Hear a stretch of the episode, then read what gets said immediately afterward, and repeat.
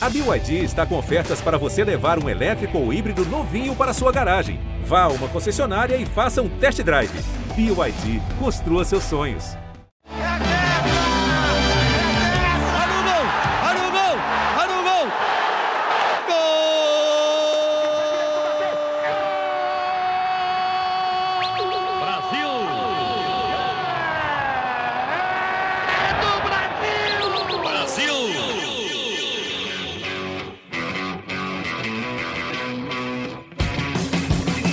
Salve galera, sejam muito bem-vindos a mais um episódio da Sexta Estrela, o podcast do GE sobre a seleção brasileira masculina de futebol.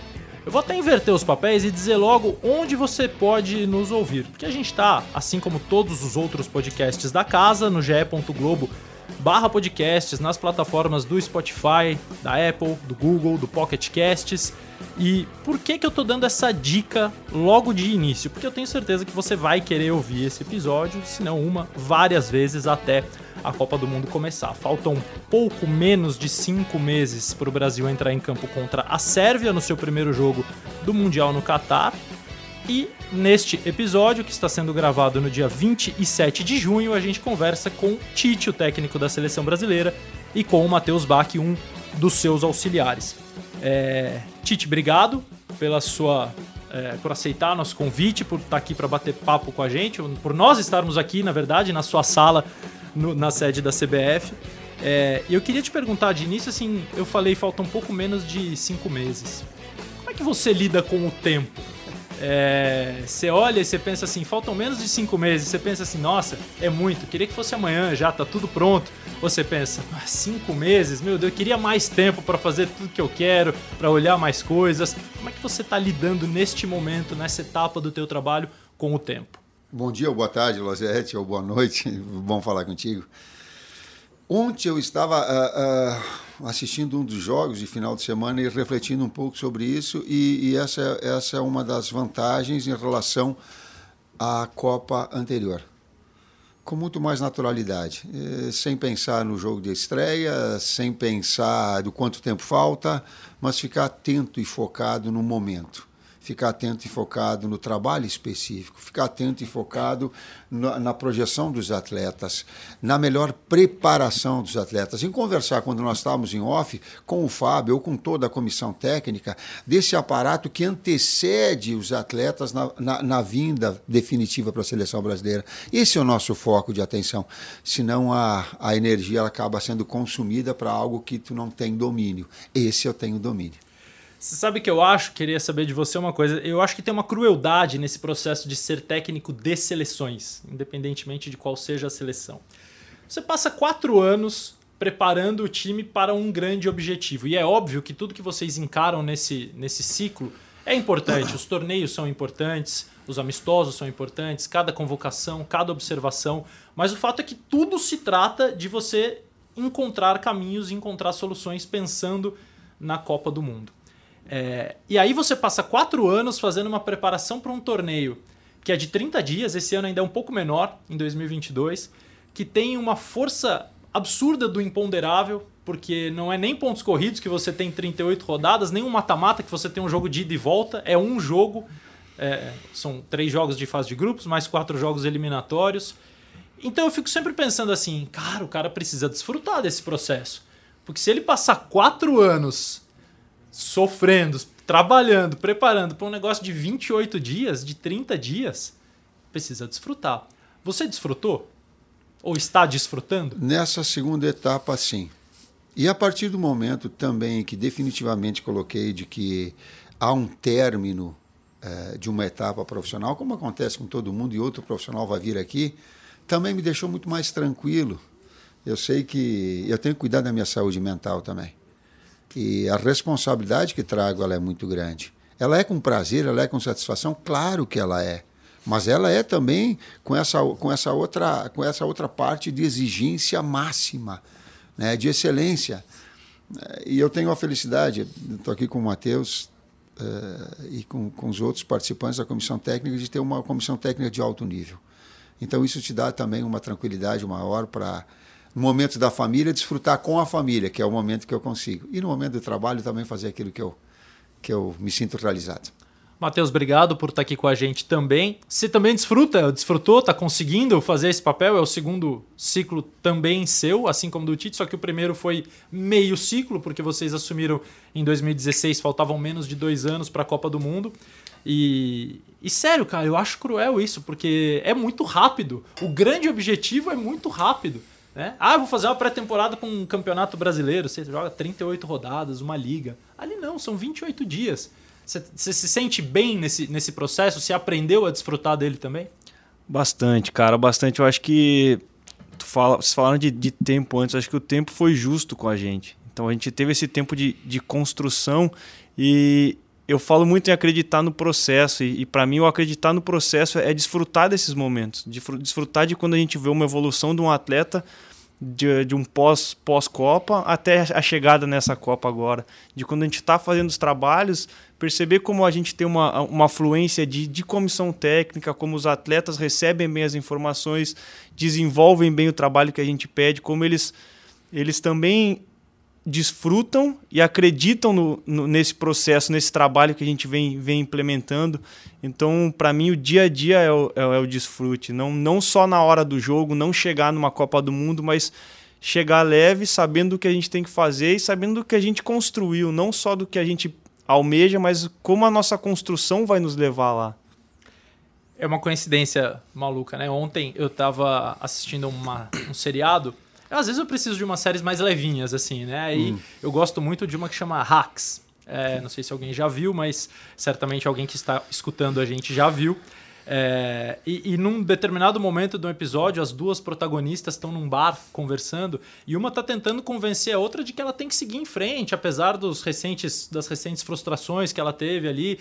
E aí ela conta a história do pai dela é, que era um torcedor do Philadelphia 76ers da NBA e que tinha o lema confie no processo. E na hora eu lembrei de você, porque eu obviamente acompanho e sei que você também tem o, o lema.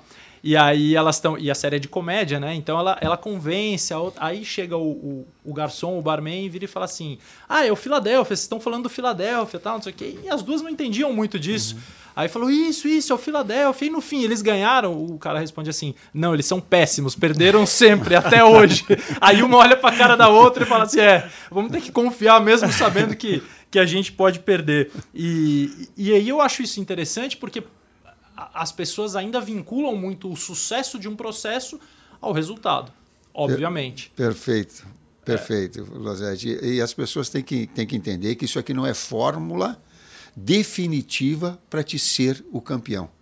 Mas tu pode ser o campeão, eu me lembro do Dani, Matheus, quando fala, tu pode ser campeão da vida, tu pode ser exemplo, tu pode ser, ter outras formas e, e, que inevitavelmente tu vai correr esse risco. Grandes trabalhos não vão ser campeões da Copa do Mundo. É, concordo contigo, quando é um campeonato de ida e volta, ele te dá uma margem de, de volta, de retorno, e a equipe que melhor tiver vai ser campeã. Campeonato brasileiro. Agora tem Libertadores, que daqui a pouco, num dia, num Mundial num dia, numa Copa do Brasil num dia, onde tu não está inspirado, alguma circunstância acontece, está fora. E nem por isso tu vai ter, o teu processo não vai, ter, não vai ser exitoso em, em ideias, em, em, em, mensagens. Um exemplo típico agora que já deu tempo para conosco, uma ilustração. O, nós estávamos conversando nessa última convocação e aí eu estava Marquinhos Casimiro e me surpreendeu. Ele disse assim, pô, a gente leva para os clubes alguma, algumas, algumas mensagens de vocês. Aí eu olhei e disse assim, ó, quando tu fala pé de pelica, o cara não domina bem, a gente fala lá, o homem vai pé de pelica. Aí quando fala assim, é, você, é, passe de Casemiro, passe de Marquinhos. Aí se não é passe de. Quando o passe sai nervoso, quando o passe não sai com a melhor qualidade, eu falo que não é passe de alto nível com, e aí mexe com, com, com a vaidade de cada um. Então, essas, essas, essas percepções que o atleta traz no nosso dia a dia e quanto ele incorpora também. Ou como México e Brasil, 1 a 0 Brasil, 39 do segundo tempo, há um lateral na minha frente 1 a 0 não está definido o jogo, o México pressionando, buscando o gol de empate. Há um lateral e eu falo: o lateral é para o México. E o árbitro não vê, digo: o lateral é para o México. E o Matheus Laos, que está atrás de mim, vem e fala, e fala para o quarto árbitro: é, Tite, é, nós também erramos. Digo, o lateral é, é para o México. A, a, eu vi a bola. E nisso o, o, o Felipe Luiz está próximo e ele, e, ele, e ele me ouve. Eu não sabia que ele tinha me ouvido. E aí, na sequência, ele bate o lateral e diz assim: Poxa, mas o árbitro também erra contra nós. Agora o jogo tá, pô, não está definido ainda. Deixa eu bater rápido o lateral, porque pô, não deu, não deu, e é nosso. Então, essas concepções que elas são de ideias, que elas são eh, de forma de dizer, eu quero ganhar por sendo melhor, eu não quero ganhar para sacanear ninguém ou para ser mais malandro que ninguém. Com o tempo, isso nos permite. Pé de pelica vem de onde? Que agora eu fiquei curioso. Pelica não é, um, não é uma, algo, algo assim que ele, que ele te traz é, carinho, ele te traz. É, você tem que tratar com carinho a bola. E o, e o, domínio, o bom domínio é pé de pelica. Quando há um bom domínio, um domínio orientado, já assim, é, eu chamo de pé de pelica. Assim como chamo, quando é passe nervoso. Igual esse passe nervoso é aquele passe que te sai. Mas essa você criou é, ou vem lá do sul de algum de alguma memória? Eu acho que estava, eu acho que estava dentro do meu HD aqui atrás e ao longo do tempo vai, vai saindo. Tá certo. Gostei. É, eu imagino a sua resposta, mas eu tenho que te perguntar porque é um fato novo. A FIFA oficializou semana passada a possibilidade de ter 26 jogadores na Copa do Mundo. Possibilidade, não obrigação, né? Todos os treinadores vão poder levar de 23 a 26 jogadores. Repito, imagino a sua resposta, mas você vai levar os 26? Sim, sim. Era uma forma que nós gostaríamos de ter desde o início. Nós conversamos conosco, com o Juninho, com toda a comissão técnica, porque permite, permite nos permitiria sempre ter um, um leque de opções importantes, com jogos de três em três dias, e aí a gente entra em calendário, que é alguma coisa bastante abrangente, mas que há um desgaste muito grande que por vezes tu sai um atleta sai sem as suas melhores condições de um jogo para o outro é difícil é difícil tu ter ele e aí quando a gente fala em tomada de decisão a gente sabe que uma tomada de decisão eh, melhor, mais assertiva, ela depende do mental que tu, que tu estás, do emocional que tu estás e depende do físico que tu estás. Então não é só ah, a tomada de decisão, ela, ela depende do campo, ela depende de uma série de fatores, mas quando o físico está e o mental, tá bom? A possibilidade ela acontece maior, número de atletas mais. Quanto, Matheus, é, a possibilidade de levar 26 em vez de 23 vai permitir que vocês durmam melhor antes de fazer a lista final, porque são três nomes a mais. E eu lembro que em 18 vocês falavam assim: vai ser sofrido deixar esse de fora, aquele fora. É, agora vocês têm três possibilidades a mais. Isso vai permitir um, um sono melhor? Meu, com certeza, cara. Pô, dá para dormir muito. Ainda ainda pesando, porque da mesma maneira que a gente vai levar 26, a gente vai acabar deixando alguém fora.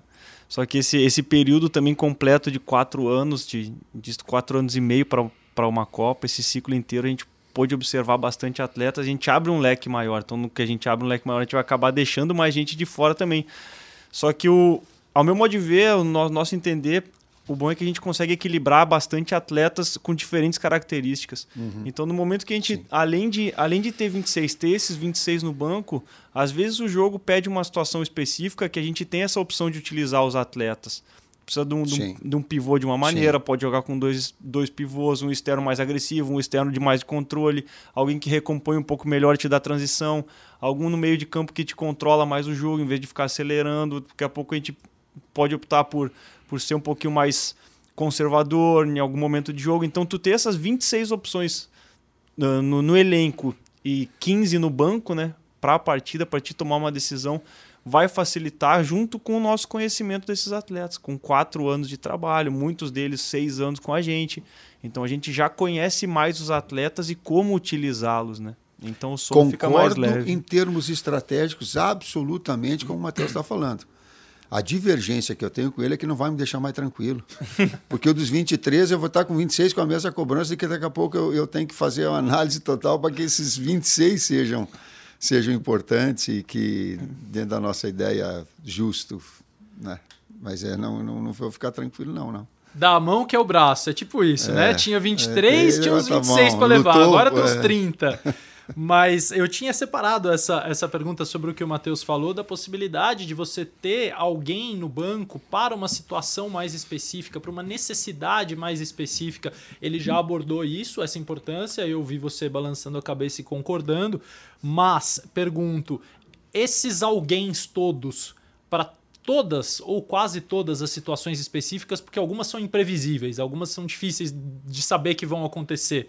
Mas para situações previsíveis, todos esses jogadores hoje já, já fazem parte do grupo de vocês de uma forma meio definitiva? Assim, quando vocês olham para a lista de jogadores que vocês chamaram e que jogaram 10 é, vezes, que tiveram aí 15 opções, já tem tudo ali? Ou alguma situação vocês ainda buscam fora desse grupo mais habitual de vocês? Essa, essa, essa fora do nosso grupo habitual, ela é do futebol, ela é da vida. Ela pode surgir cinco meses, um atleta se afirmar e crescer e ele vai entrar no rol, sim. Então não se fecha essa possibilidade. De que há o encaminhamento com um grupo de atletas, sim. E de que há, daqui a pouco, tu diz, 26 atletas, daqui a pouco vão ter atletas que não vão participar do jogo especificamente, mas eu não tenho como controlar isso. Mas há uma pergunta que a gente fez em algum momento dentro da, da, da, das nossas convocações de dizer assim, ó, vocês estão preparados para ser, para iniciar os jogos? Os atletas, essa é fácil de responder. Mas vocês estão preparados, enquanto equipe, de saber que em alguma circunstância algum de vocês não vai poder nem entrar em campo? E ela é mais especificamente em relação aos goleiros? Eu digo, o goleiro é, a, é, a, é, a, é das, das, das posições mais duras, mais cruéis, porque tu não tem como, ah, o jogo te pede, o jogo não te pede, daqui a pouco tu tem um agressivo, tu tem um jogador que controla, tu tem um jogador de velocidade. Não, não, não, não. Então tu ter um, um jogador solidário como um terceiro goleiro é de uma, é de uma grandeza enquanto, enquanto senso de equipe muito grande.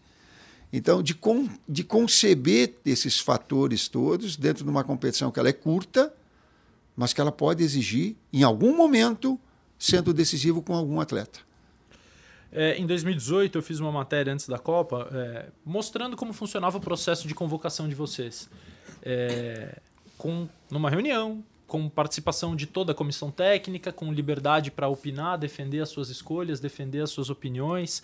Você dizia que você só queria argumentos, né? Não tinha que não podia chegar, não, eu quero esse, porque se o argumento fosse ruim, você engolia mesmo. E você usava muitas expressões, às vezes o pau quebra na reunião e tal, e etc. É, no estágio de trabalho que vocês se encontram, vocês acham que no dia da reunião da convocação para a Copa do Mundo o pau vai quebrar muito ou haverá poucas divergências? Bom, que o público que esteja nos ouvindo, ele que escolha a, o linguajar. O, uma reunião com liderança reversa é bonito, né? Ah, ela ecoa, ela, ela é legal.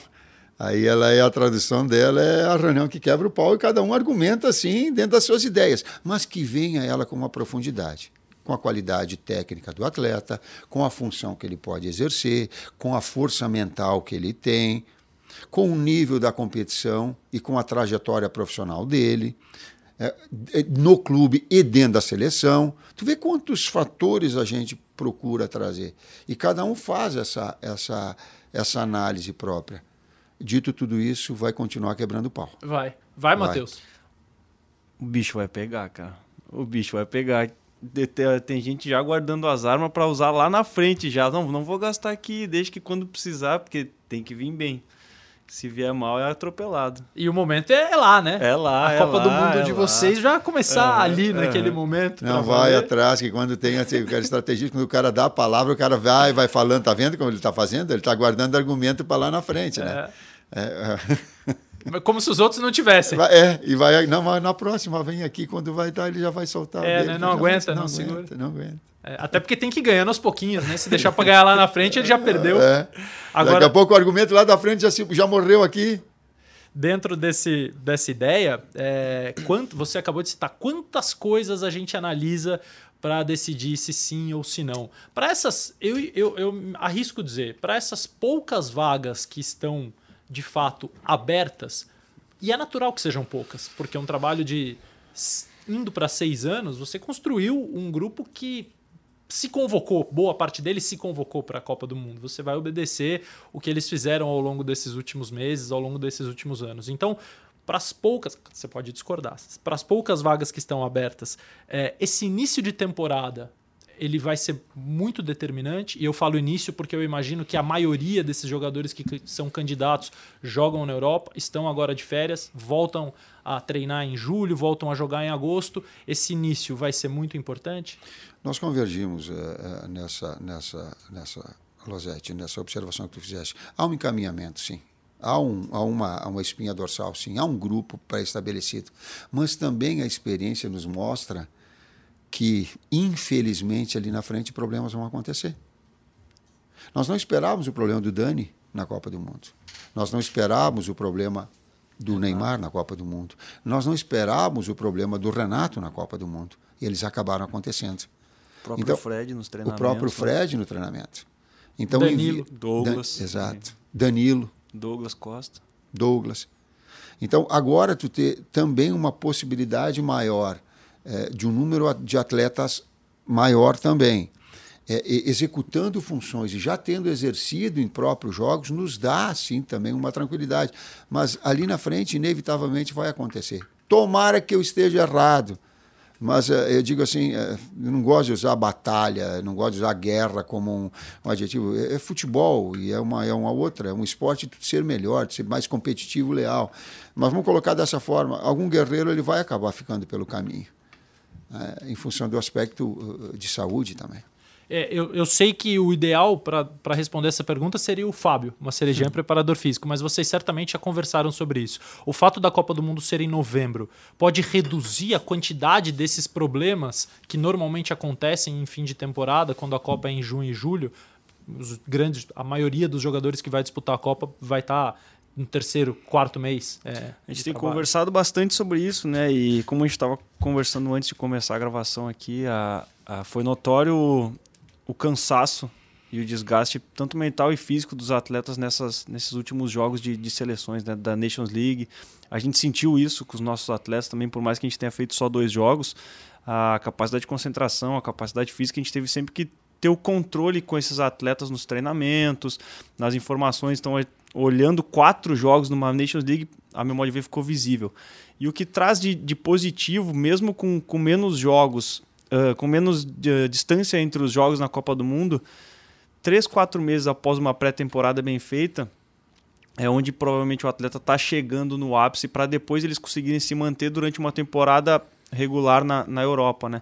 Então eu acredito sim que fisicamente os atletas vão estar, tá, fisicamente e mentalmente, por não estar também passando por por mata-matas já de, de, Champions, por fase decisiva de, de campeonatos, eu acredito que eles vão chegar num muito mais fresh nessa Copa do Mundo. Então eu acredito que seja uma das Copas com maior nível técnico, mental e físico dos últimos tempos.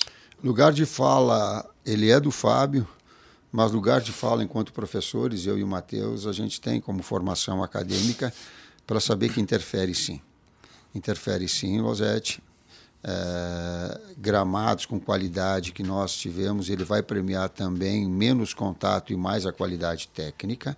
E você gostou é, quando foi lá e sim, viu? Sim, então são, são tapetes. Daqui a pouco o calor uh, também vai, vai determinar com que o ritmo uh, e cinco, cinco substituições pode acelerar um processo todo de manter um ritmo alto. Né? É, então são todos os aspectos que a gente leva em consideração quando tu tem, e quando tu está fisicamente bem, a tua mente vai estar tá legal para responder aquilo que tu quer. Senão, se o teu corpo não responder aquilo que tu pensava, você vai estar sempre um, um, um, um eu digo assim, uma, um, um, delayzinho, vai fazer a coisa mais retardada. Essas, essa, esses, essas observações ela, e, e, e, o futebol, eles começam a ser perceptíveis. Hoje eu consigo conceber quando uh, o Paquetá pensa e age na mesma sintonia. Hoje o Fábio consegue ver isso, o Ricardo consegue ver isso com mais tempo, para que essa quantificação de carga ela seja ajustada. É, algumas. Se traduzir um pouquinho, no meu tempo era o seguinte: na sexta-feira o coletivo, o time principal, uh, tinha que ganhar. E daqui a pouco era 45 minutos de coletivo, ia para 60 e, e, mais. E aí o time, aí o time, time virava. E daí ele desgastava. Eu chegava no jogo, chegava 20 de segundo tempo, o meu, meu, meu cérebro pensava e eu não conseguia executar. Porque a minha quantificação de carga, eu senti isso na pele, ela estava errada lá na sexta-feira eu acho que consegui traduzir a ideia. Um, um jogador é, de futebol, ex-jogador de futebol, me disse ali para 2012, 2013, é, ele falou assim: ah, o técnico é muito bom, mas ele tem um problema. ele faz o coletivo e ele transfere tudo que acontece, muito do que acontece no coletivo para o jogo. Então, no coletivo, normalmente os reservas atropelam a gente, porque eles estão querendo ganhar a vaga, eles estão mais descansados, eles estão mais frescos ou mais fresh. E aí ele muda o time e não é, o time é o titular é aquele, não ele muda por causa do coletivo e nós desgastamos. Enfim, você falou do seu tempo, a gente estava falando de anos 80, mas eu ouvi isso há 10 anos atrás. Sabe uma das formas que eu consegui, conceber, e essa, e essa era uma ideia original do Arsène Wenger, quando trabalhou com o Edu, e nós conversamos, eu digo, e nós incorporamos a nossa metodologia, é tu faz o trabalho tático a pronto. A partir do momento que definiu a equipe, tu faz os enfrentamentos com meia equipe. E aí, às vezes a gente deixava, o Vini está olhando e baixando a cabeça, então a gente botava a equipe com o lado direito dela titular e aquele que não vai iniciar o seu lado esquerdo. Ou com a fase defensiva dela titular e a fase ofensiva dela, a equipe que não inicia. Então tu faz e tu estabelece dentro da própria equipe é, é, coordenação de movimentos sem ser a titularidade. E essa competição que ela deva existir mas é inconsciente. Pô, então me preparar para o jogo. E eu pensava, quando eu estava fora do time, aí vou trazer para mim, eu vou arrebentar no treinamento que eu vou deixar a cabeça do homem que é um trevo. Sim. Então, essas, por vezes, essas, essas, não manipulações, mas essas organizações da equipe que vai iniciar com a outra equipe, com a equipe que daqui a pouco possa entrar no jogo, ela passa a ser importante também. Só agora não dá para esconder mais o time, né? Os caras vão botar, vão ver o nosso treino, vão ver saber que é o lado ou frente e trás. É. Agora pronto, daí, agora tu vai na entrevista e fala o time direto. E já. quando e quando ele vai saber quando é do dia? Esse que é o detalhe. Olá. Olha, vocês, vocês três, no caso, Tite, Matheus e Vinícius, vão me desculpar, mas eu já descobri time assim. Então, Olá. tá, não é nenhuma novidade também, né? Pô, deixa eu jogar um pouquinho Olá. pro meu lado aqui.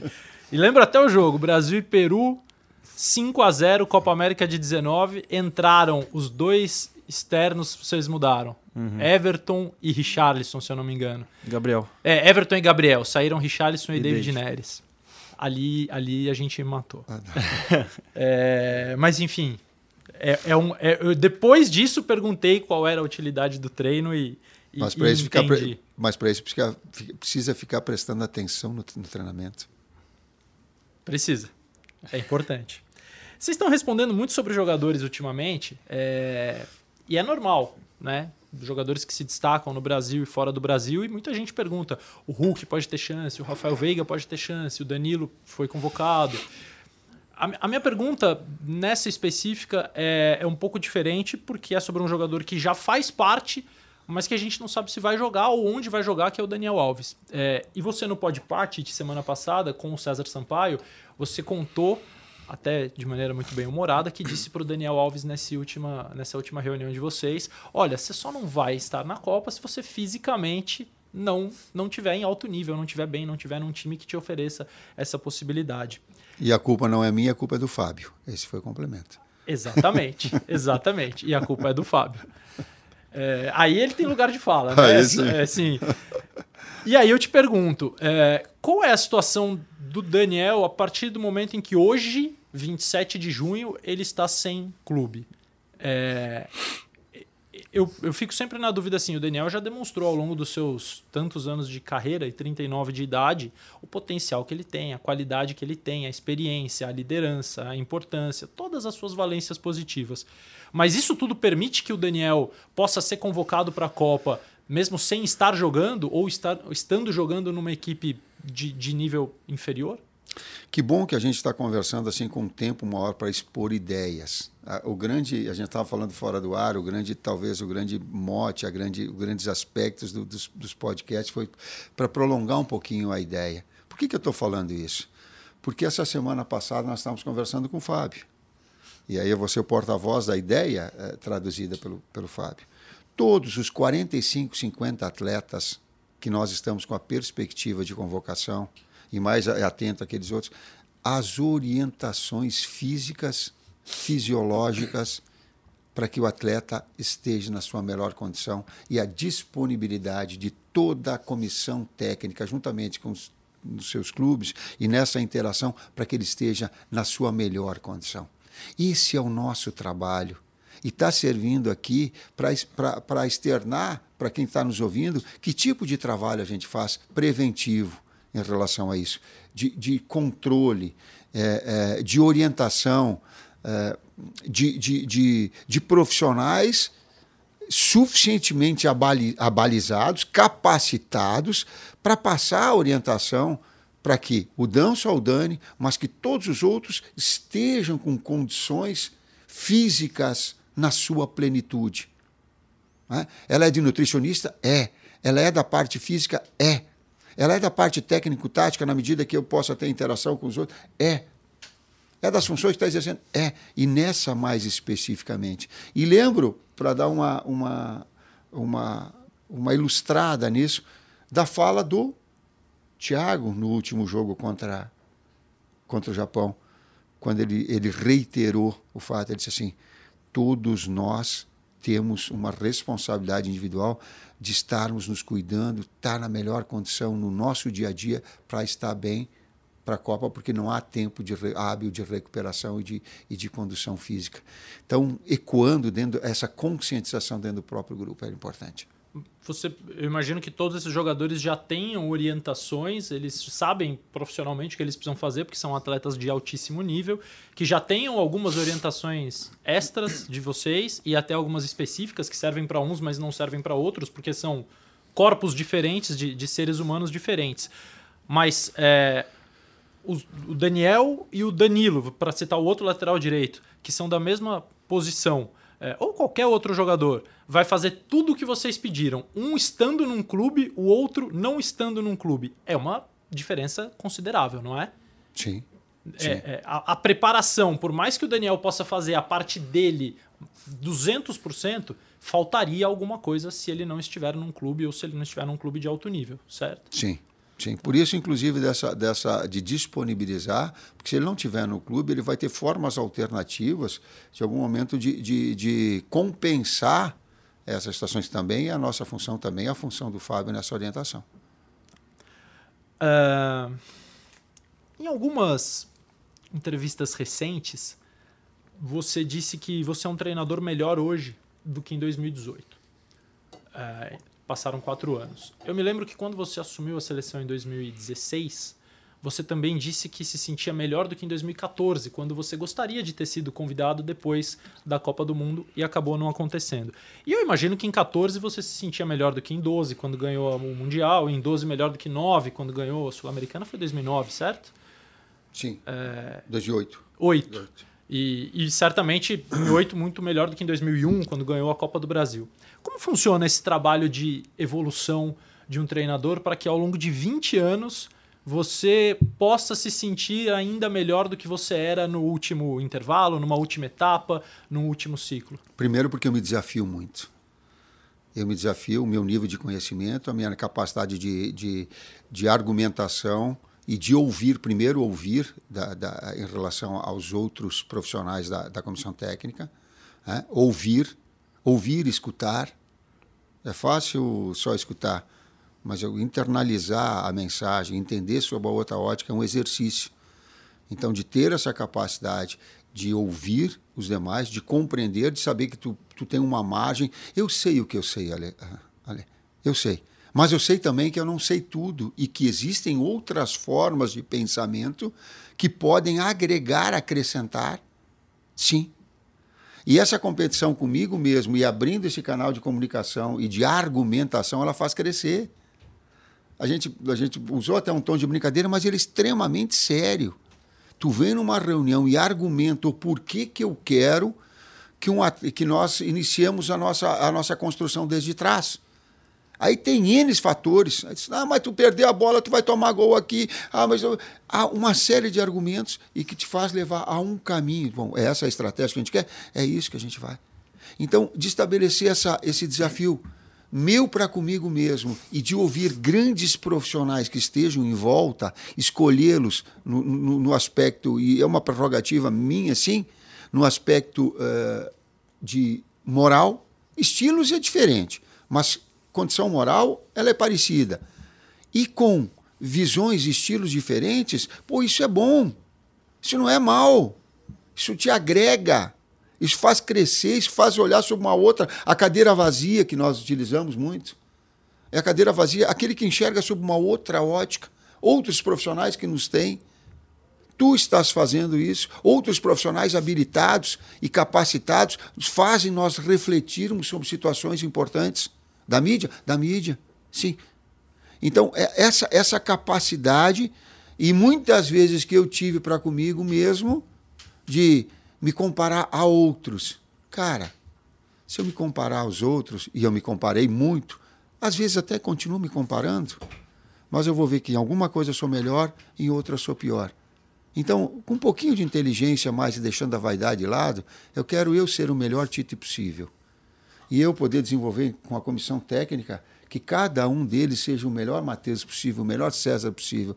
Essa é a melhor preparação. E vocês acham que a evolução do profissional é, no caso de vocês, está diretamente ligada também à evolução da matéria de vocês, porque o futebol ele apresenta ao longo da história evoluções, é, novos, novos mecanismos, nova tecnologia, novas ideias, novos profissionais. E, e me parece que de 10, 15 anos para cá isso aumentou a velocidade. É, ele muda mais rapidamente do que ele mudava antes. Os ciclos são menores tem a ver com isso também ou não? Ah, isso me pega. É esse linguajar da geração Z, né? É, mas agora deixo para a geração G, que tem quatro representantes dela, o Matheus, o Tomás, o Bruno e o Guilherme, que a gente tem um, um, mix também de uma geração mais jovem, que ela te traz esse aspecto, associado esse aspecto tecnológico também. Quando a gente fala de, dessa evolução, e, e para mim a evolução dele é constante, principalmente porque ele é um cara que ele, ele fala tudo isso que ele falou e eu, eu, eu falo de, de verdade, de coração, de uma das maiores características que eu vejo dele, que ele dá ouvidos a to ele dá ouvido, ele ouve todos, ele exige muito de todos, mas ele potencializa as outras pessoas ao máximo. Então ele e não, não, tô, não tô falando de atletas, tô falando de comissão técnica inteira das pessoas que estão ao redor dele. Então você vê essa evolução constante dele, mas ele só evolui porque ele está fazendo todo mundo ao redor dele evoluir. E a capacidade de ouvir os outros, independente de quem seja, porque, como ele fala, a gente, a gente, procura a verdade, não importa de quem seja. Então, se a gente consegue uma informação de um atleta que vê em tempo real e nos dá um toque, a gente não tem essa vaidade de falar, pô, o atleta me passou uma coisa, eu não vou falar. Não, ao contrário. Todos eles sabem que eles têm canal aberto para falar com a gente. Todo mundo da, da, da, comissão técnica tem canal aberto de, de vir dar uma ideia, de gerar alguma coisa. E essa constante evolução de informação, porque a gente está aberto a absorver e escutar. E ele é um cara que sempre, sempre liderou dessa maneira. E eu vejo que, que isso, como liderança, um mestre, eles, eles têm que ter essa capacidade de fazer com que os outros cresçam ele não faz com que os outros cresçam para ele crescer, mas ele cresce porque os outros crescem também. Então, entender esse, esse, esse contexto inteiro é, é muito legal e acho que é por isso que ele cresce a cada dia mais e vai continuar crescendo sempre que ele, que ele mantiver essa, essa linha. Deixa eu, deixa eu falar. Intuitivamente, talvez eu tenha desenvolvido ao longo do tempo mas a pessoa que, que nos trouxe, Mateus, essa convicção em cima dessa trajetória chama-se Hélio Carraveta, um profissional do internacional, do, do, não está mais no internacional, mas uma capacidade é, é, de, sensitiva de cheirar vestiário e de capacidade analítica, cognitiva, como professor, como mestre, do mais alto nível. E ele me atentou a essa coisa que ela era muito mais intuitiva, do que propriamente. E aí, a partir do momento que a gente conversou, ela passou a ser uma, uma constante. Porque a questão da, da intuição vocês não podem deixar de lado, porque vocês além estão gerindo pessoas. Né? Então, é, o, o futebol, por mais que ele ofereça hoje todas as possibilidades de estudo, de entender como funciona o seu time, o time adversário, de conhecer os jogadores e as características, mas em algum momento ou em alguns momentos a intuição vai precisar te dar a orientação, porque são pessoas diferentes. Né? Você sabe a característica técnica de cada jogador seu, mas você sabe que cada um vai reagir de uma forma diferente se você gritar, ou se você falar um pouco mais baixo, ou se você chegar e explicar na frente de todo mundo, ou se tem que ser pessoal. Nisso, a, a questão de usar a intuição, o feeling, ela também foi transformando vocês num, em profissionais melhores? Com certeza.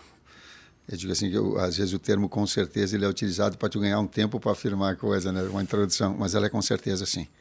Ela te dá essa essa possibilidade.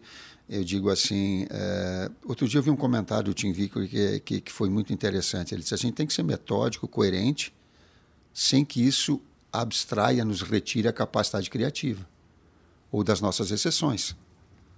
Então, há sim um planejamento, mas há exceção a ele. Há sim um redirecionamento em cima do planejamento.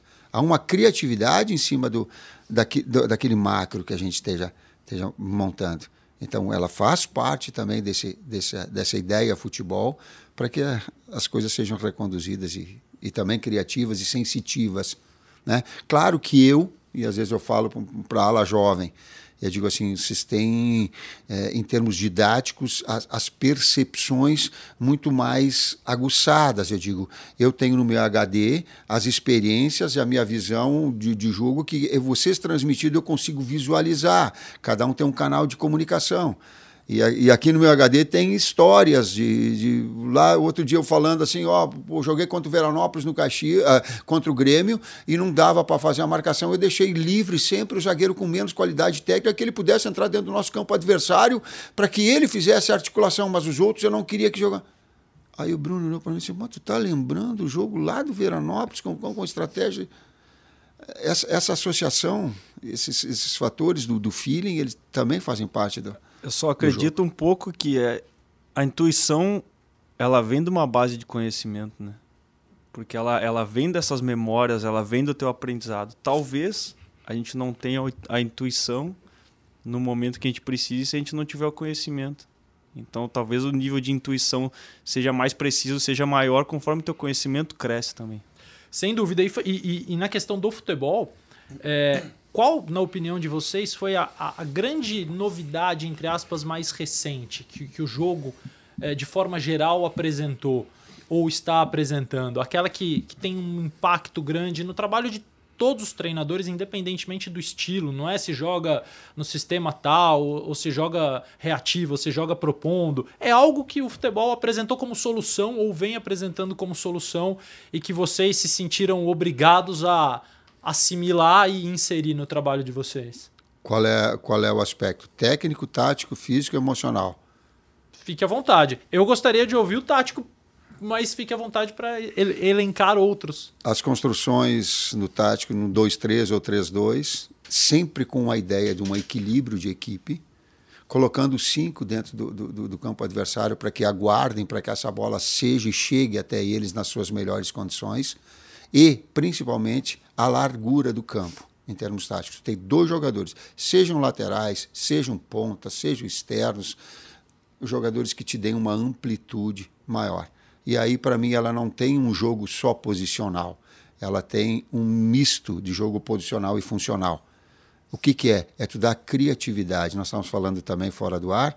Daqui a pouco o meia criativo ele vai errar mais três, quatro, cinco lances ele vai errar, mas vai segurar um pouco mais a bola, mas ele vai ser decisivo numa zona criativa e ele receber essa bola em condições. Tá? Sabe? É, de que forma tu, tu, tu marca essas três. Mas essas construções em termos ofensivos, essa, esse posicionamento ele te dá.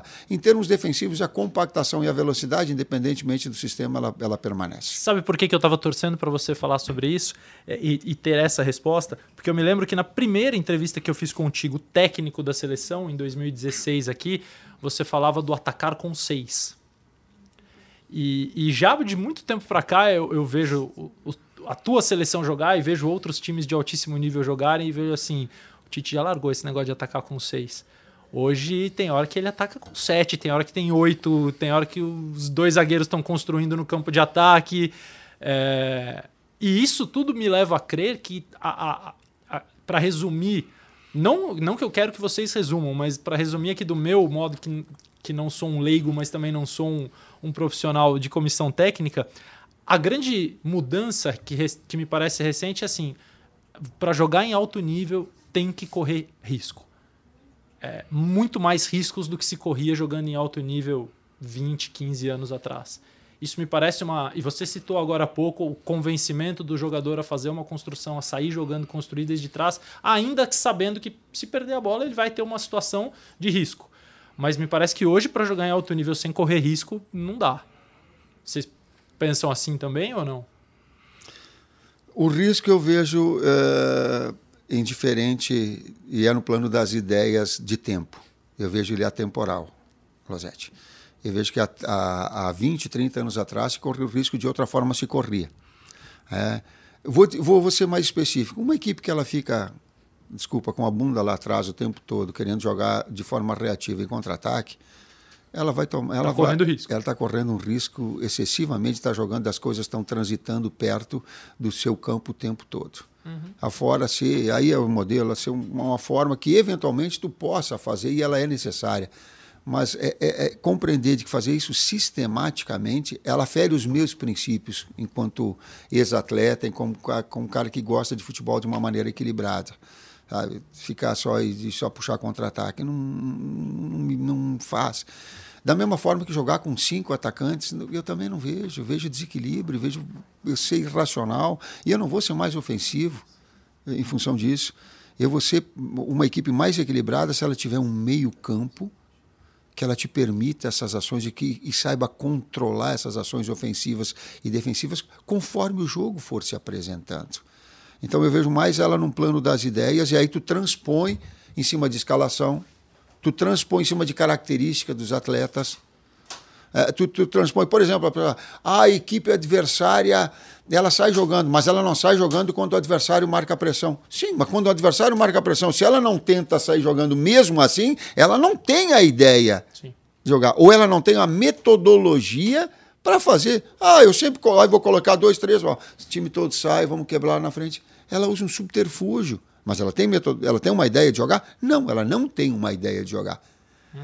É, ou pelo menos de jogar mais eh, num campo ofensivo, quebrando uma bola para a primeira e segunda bola. Então, os riscos se correm eh, conforme a realidade de cada momento. E sempre se correu.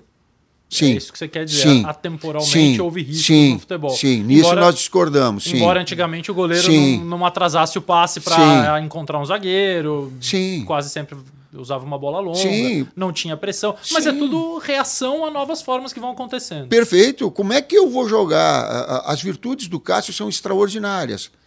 Mas não é a maior virtude dele. Hoje já melhorou bastante Sim. com os pés. Então, 2012, como é que eu vou jogar com um goleiro? Não vou jogar, vou jogar com o Chicão, vou jogar com o Paulo André, vou jogar com o Alessandro, vou jogar com o Fábio Santos. Para pegar um exemplo de uma equipe que foi campeã mundial. É? Se tu tem Rogério Ceni não no gol, tu joga com os pés pra caramba. Mas se tu não tiver, tu tiver um outro jogador, tu não vai jogar com essas características. No dia 7 de outubro do ano passado, ou seja, não faz nem um ano, é, vocês venceram a Venezuela por 3 a 1 Nesse jogo, o Rafinha e o Anthony estrearam é, o Vinícius, àquela altura, só tinha seis jogos pela seleção. O Rodrigo tinha três, veio um pouco depois, numa sequência de mais convocações. Mais recentemente veio o, o Martinelli. É, e a sensação que eu tenho é, obviamente, mudar a cara, porque são jogadores de características que até então, é, basicamente, era só o Everton convocado. Né? pontas velozes, dribladores, não estou falando nem de qualidade, nem de tempo, de característica. E a partir de então me parece que muda a, a, a, cara. E talvez aquilo que você tenha falado agora há pouco, da questão da amplitude, da largura do campo, também mude-se o jeito de fazer, porque você passa a ter mais pontas, mais jogadores é, que possam fazer isso, embora você tenha dito que isso pode ser feito pelo lateral, enfim, é, é uma questão de como você vai definir. Mas vocês concordam que a partir daquele jogo para frente a, mudou a cara do, do, time atacar, mudou, mudaram algumas coisas, e aí me parece, outra opinião que vocês podem discordar à vontade, que desde então todas as variações que você já tinha antes e já fazia antes, elas passaram a funcionar mais rapidamente. Praticamente todas as variações, e não foram poucas que vocês testaram desde então, funcionaram muito rápido. A gente trabalha bastante com características, né? E talvez esses atletas que, que entraram emprestassem as melhores características para a posição função que a gente gostaria, né? Não que a gente não necessite, talvez, de, de, um, de um ponta mais agressivo que pise mais na área, mas que a gente estimula muito e sempre procurou estimular desde que a gente chegou o, o talento brasileiro que é o um contra um, né? Então, quando a gente ganha atletas com essa capacidade de, de não só de um contra um, como de definição, assistência e de um futebol moderno de recomposição, competitividade, de um perde-pressiona, e eles ganhando espaço nos clubes, ganhando mais confiança, ganhando espaço com a gente, foram florescendo talvez e, e, fazendo com que a gente crescesse e realmente usufruísse melhor o, do que a gente já pensava, né? Eu acredito que eles trouxeram boas opções, características boas que nós até então não tínhamos na, na mesma quantidade. Talvez qualidade em posições diferentes, em, em, maneiras de jogar diferente. Um, contra um que a gente já tinha com o Paquetá um tempo atrás, com o Neymar, com, com jogadores, o próprio Arthur. Você fala que o, o Arthur ele não é um cara de um drible impressionante. Agora, a facilidade que ele tem de desvencilhar uma marcação num campo defensivo para te fazer uma saída de bola é muito grande o Gerson, o próprio Gerson, que ele tem um contra um, às vezes num campo mais ofensivo, chegando por, de, de trás, a gente tem, só que a gente não tinha esses caras nas pontas. E com, com eles, com a chegada deles, acredito que, que ficou mais completa a nossa seleção. As gerações é, é, é interessante. As gerações elas vão, elas vão surgindo e vão se afirmando, uh, independentemente de gostos ou não. Compete a nós adaptar Aí a afirmação de Anthony, a afirmação de Vinícius Júnior. Aliás, é, quem quer perceber um pouco de posição, função, é, o, o, o, Bem Amigos com o Galvão Bueno foi muito, foi muito feliz quando faz uma abordagem com o Vini. O Vini esclarece muito bem as posições, funções daquilo que ele é exercido. Né? A Martinelli uh, uh, Rodrigo, o quanto esses atletas eles foram, também, também Rafinha. Rafinha. A Rafinha foi um, uma descoberta que ela não foi minha, ela foi da comissão técnica, ela foi, eu acho, Matheus inicial e, e César.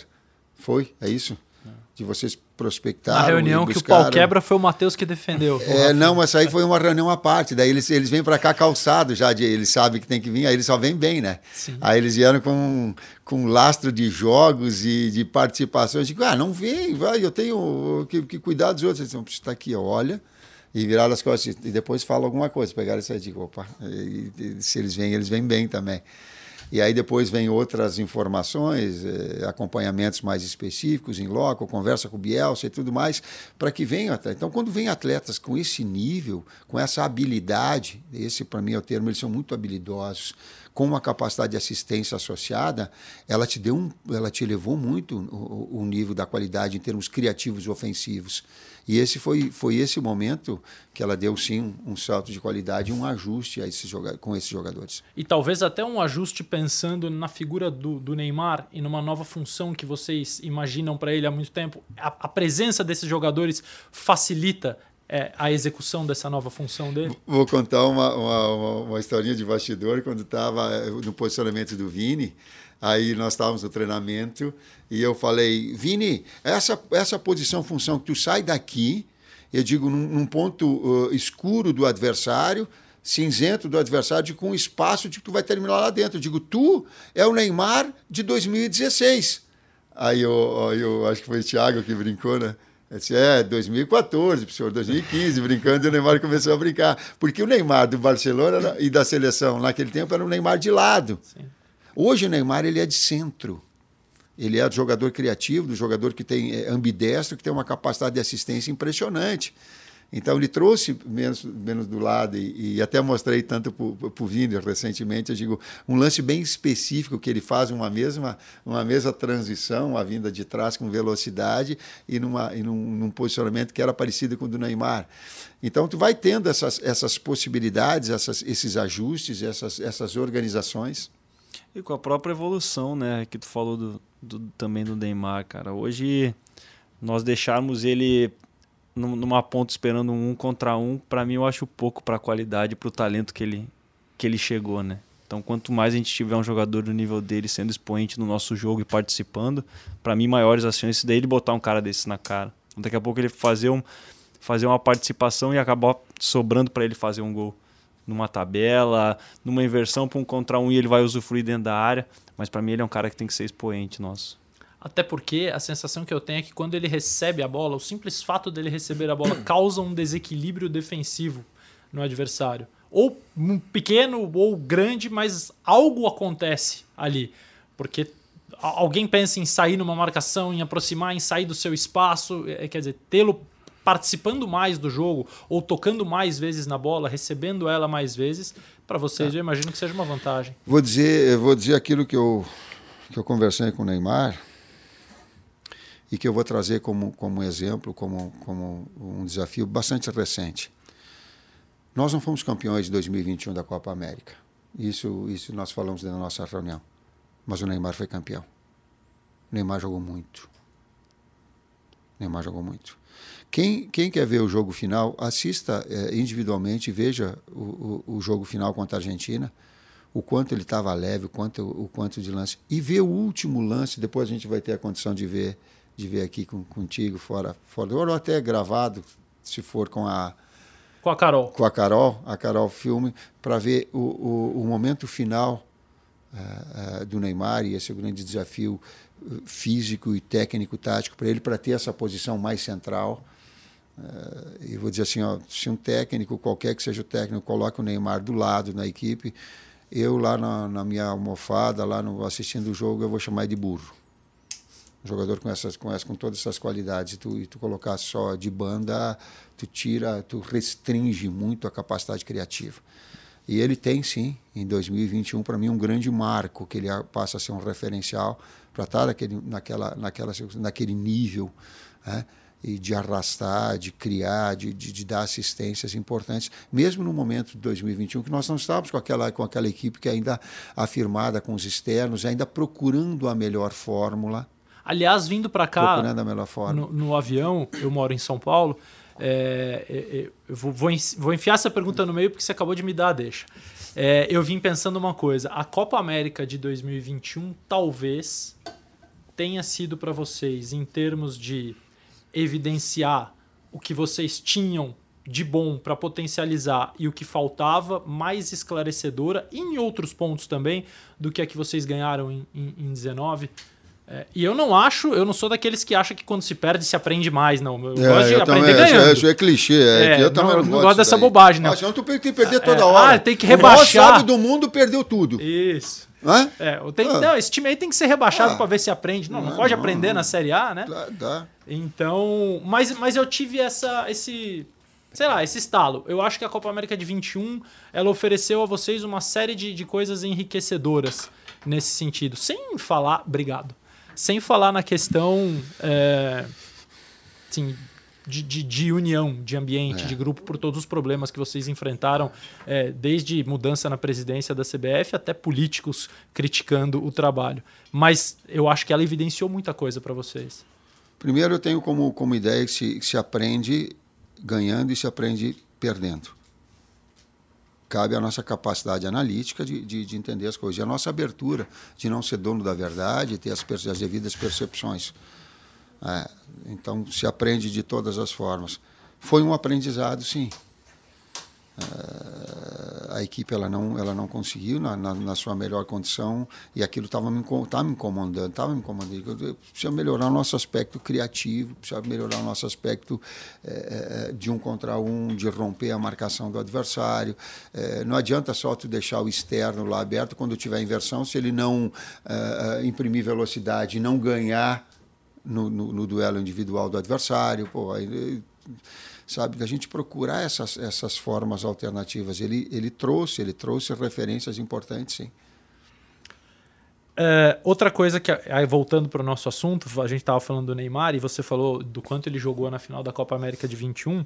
Chegando aqui na CBF, o motorista de aplicativo virou para mim e falou assim: Ah, você vai na CBF? falei: É, venho porra, como é que você acha que estamos para a Copa do Mundo? Eu falei, olha, eu tô animado, eu tô, né, assim, tem várias seleções muito boas, mas eu acho que o Brasil tá no mesmo nível da, das melhores e tal. Aí ele virou para mim e falou assim: "Ô, oh, rapaz, você sabe que para mim o problema dessa seleção é o Neymar". Aí eu fiz assim, então. Aí no que eu fiz o então, nós tomamos uma buzinada na, no ouvido, porque tinha um carro atrás que queria entrar. E aí ele falou: Ih, não vai dar pra você responder. Eu falei: ah, então tá bom, obrigado, boa semana, um abraço. E eu não pude responder a ele porque que eu tal, queria fazer uma ponderação.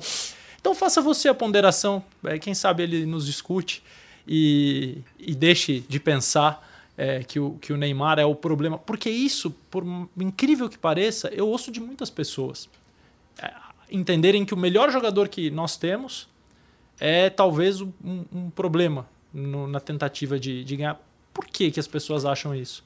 Sabe por quê? É, existem crenças irracionais, e eu estou falando agora de aspecto psicológico, de profissionais que, que falam a respeito, de que a gente tem que agradar a todos. Não vai agradar. Então, essa parcela de pessoas que não tem daqui a pouco no estilo, não se identificam com o Neymar, não vai agradar e eles não vão colocar. Então, aceite. Mas existe outra parcela, e nessa eu estou inserido, de que o Neymar é solução. Ele não é problema. Ele é solução. E que às vezes ali onde falam de que ele vai é, errar mais, a posição dele faz com que erre mais, porque uma que ele faça, em termos criativos, ele vai ser decisivo. E criatividade não é constância, ela é eventualidade, ela é circunstancial. Essas compreensões, por vezes, alguns não têm. Vamos respeitar essas opiniões diferentes, mas vamos respeitar também essa opinião que nós sabemos que tem em relação do atleta que ele é diferenciado capacidade criativa e de execução nessa sintonia de movimentos, ela é impressionante. E eu falava contigo também, fora, essas funções de meia direita, meia esquerda, é, é, antiga, a função de Zico, a função de Djalminha, a função de Alex, essas funções, eles colocavam assim que o Alex, ah, o Alex é um sono. Ah, ele era um sono, tá, porque o cara tomava três vezes, aí ele estava uma caneta e uma assistência caixa. E aí? Tu quer que o, que o atleta, que o meia de articulação dentro da área adversária, ele tenha no seu scout o número de acerto de passes igual ao volante, ao segundo meio-campista, ao lateral? Ó, para aí. Ele vai errar mais. Vai sim.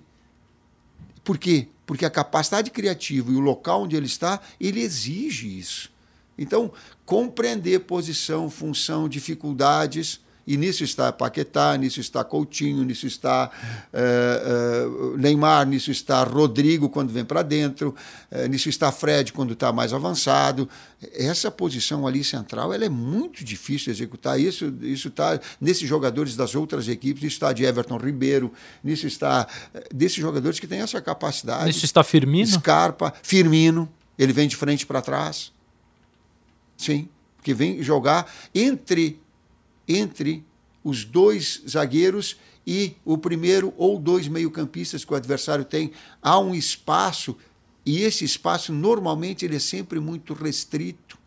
Aí as pessoas dizem assim, ó, joga por, como é que diz eh, eh, os comentários, eh, joga pelos lados que é sempre mais fácil, tá? Joga pelos lados, sempre mais fácil. Mas pelo lado é sempre penúltima bola. Nunca é o último. O gol não está do lado, né? É, o gol não está do lado, ele vai ter que passar por centro. Aí se tu colocar por dentro vai errar de quatro e erra três. Acerta uma, caixa. O espaço é a grande diferença do futebol que se vê na Europa, no futebol que se vê em alto nível numa Copa do Mundo e do futebol que se vê no Brasil em geral, sem contar exceções? Não, é gramado. É gramado. É gramado. De novo, estou falando. Quando deu, a, a, gente assiste de novo no Maracanã e vê os estados gramado. A gente vê o Engenhão, vê o estado gramado. A gente vê os CTs, às vezes reclamando agora do, do técnico do Botafogo, do Luiz Castro. Luiz, Luiz Castro, colocando assim, ó, qual a dificuldade? A velocidade do jogo, ela só se ela só acontece se o, o pré-requisito gramado existir. Se não, é dois, três toques, quatro e retira a velocidade do jogo capacidade criativa de pensar rápido, executar rápido, não existe com gramado ruim. Então, essa é a primeira grande diferença que nós temos que ter para ter uma real avaliação da qualidade técnica dos atletas ou das equipes e das ideias. Vai sair jogando no engenhão. Devolve para goleiro e bota uma pressão alta, cortando linha de passe, fazendo ele jogar é, para o lado que não tem. Agora me fiz valer da entonação de voz que tu, que tu usou no início da, da quando tu falou da sexta estrela que tal. Cara, eu, eu me sinto envergonhado em estar tá falando de novo em gramado. Eu gostaria de, de ser otimista no assunto, mas eu acho que isso vai nos envergonhar por bastante tempo. Matheus, enquanto ele toma um golinho do café, me responde uma coisa. Hoje, basicamente, vocês têm. Basicamente, não, vocês têm muitas maneiras de atuar com várias alternativas, desde construção até como vocês atacam.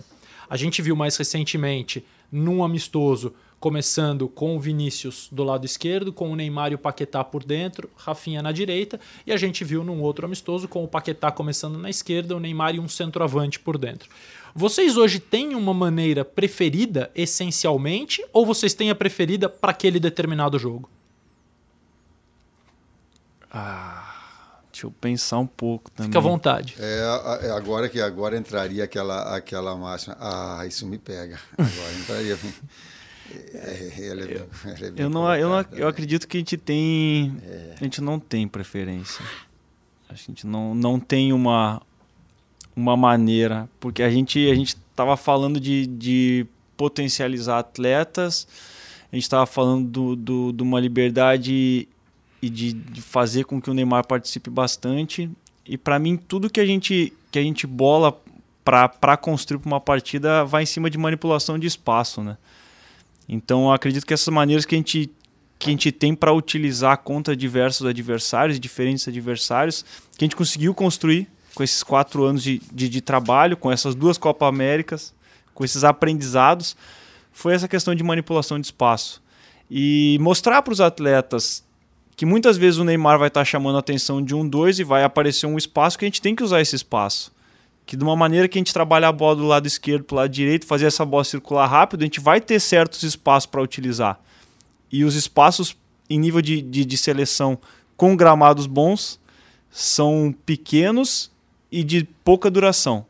Então, quanto mais a gente tiver essa utilização dos espaços, a gente vai, vai, vai crescer. E aí, em cima dessa ideia de jogo, conseguir equilibrar quem é o melhor atleta para fazer isso com o que a gente acredita que é o melhor no momento para jogar, que vai ser o grande desafio nosso. Independente de, de sistema, entender como fazer, como executar e aí em cima disso escolher os nomes. E estabelecer rotas. A gente dá em termos ofensivos alguns caminhos. A gente não retira criatividade último terço do campo. Tu tem que ter algumas situações que elas são pré-estabelecidas. Eu digo atacar no canal. Quando um externo, quando o ponta recebe, o lateral vai e marca ele curto, forte, ele abre um canal na meia direita de infiltração. Então, daqui a pouco tu dá, ó, se tiver essa marcação, tu tem esse canal para infiltrar. Se não tiver e tiver uma inversão e tu vai ter que bascular e vai ter que abrir o lateral esquerdo. E der tempo para o externo dominar, para o ponta dominar, ó, domina, imprime velocidade e vai para o lance individual. Então a gente estabelece algumas rotas, mas é o planejamento ele potencializa a criatividade. Para que o atleta no momento, o que tu vai fazer bom, isso é teu, isso é teu. Tem algumas rotas, mas é do feeling, é do cheiro, é do drible, do lance pessoal, é, é, é, é do segurar um pouquinho a mais, é da assistência rápida. É da transferência. Precisam proporcionar Sim. a eles a condição ideal para que uhum. eles possam fazer Sim. isso. Para ele tomar uma decisão. Que ela chegue em condições e aí ele possa decidir em cima de algumas rotas, mas muito também em cima da criatividade. Sabe por que, que eu falo isso? Ali está deixando a gente à vontade. Porque as pessoas, às vezes, elas têm uma, uma concepção de que planejar alguma coisa é engessar algo.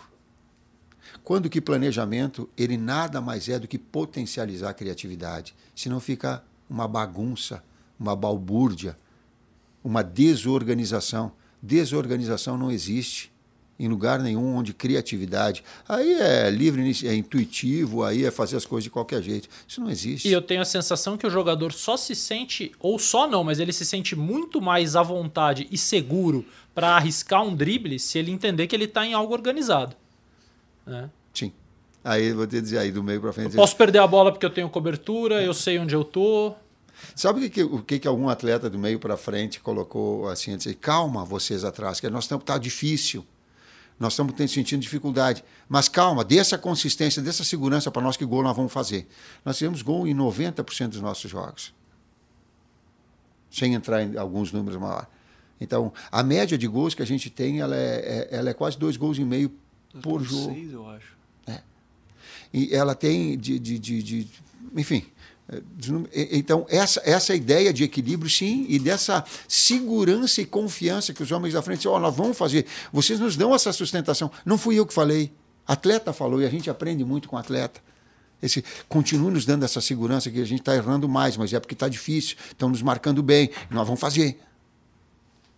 E essa, e essa capacidade nossa de, de, de entender como são os melhores caminhos para fazer com que esses jogadores com talento floresçam durante a partida, né? Se a gente tiver uma dificuldade durante o jogo, a gente não pode ficar esperando para resolver depois. A gente tem que ser rápido para solucionar, para fazer com que esses atletas evoluam na própria partida e voltem a ser protagonistas do jogo. Né?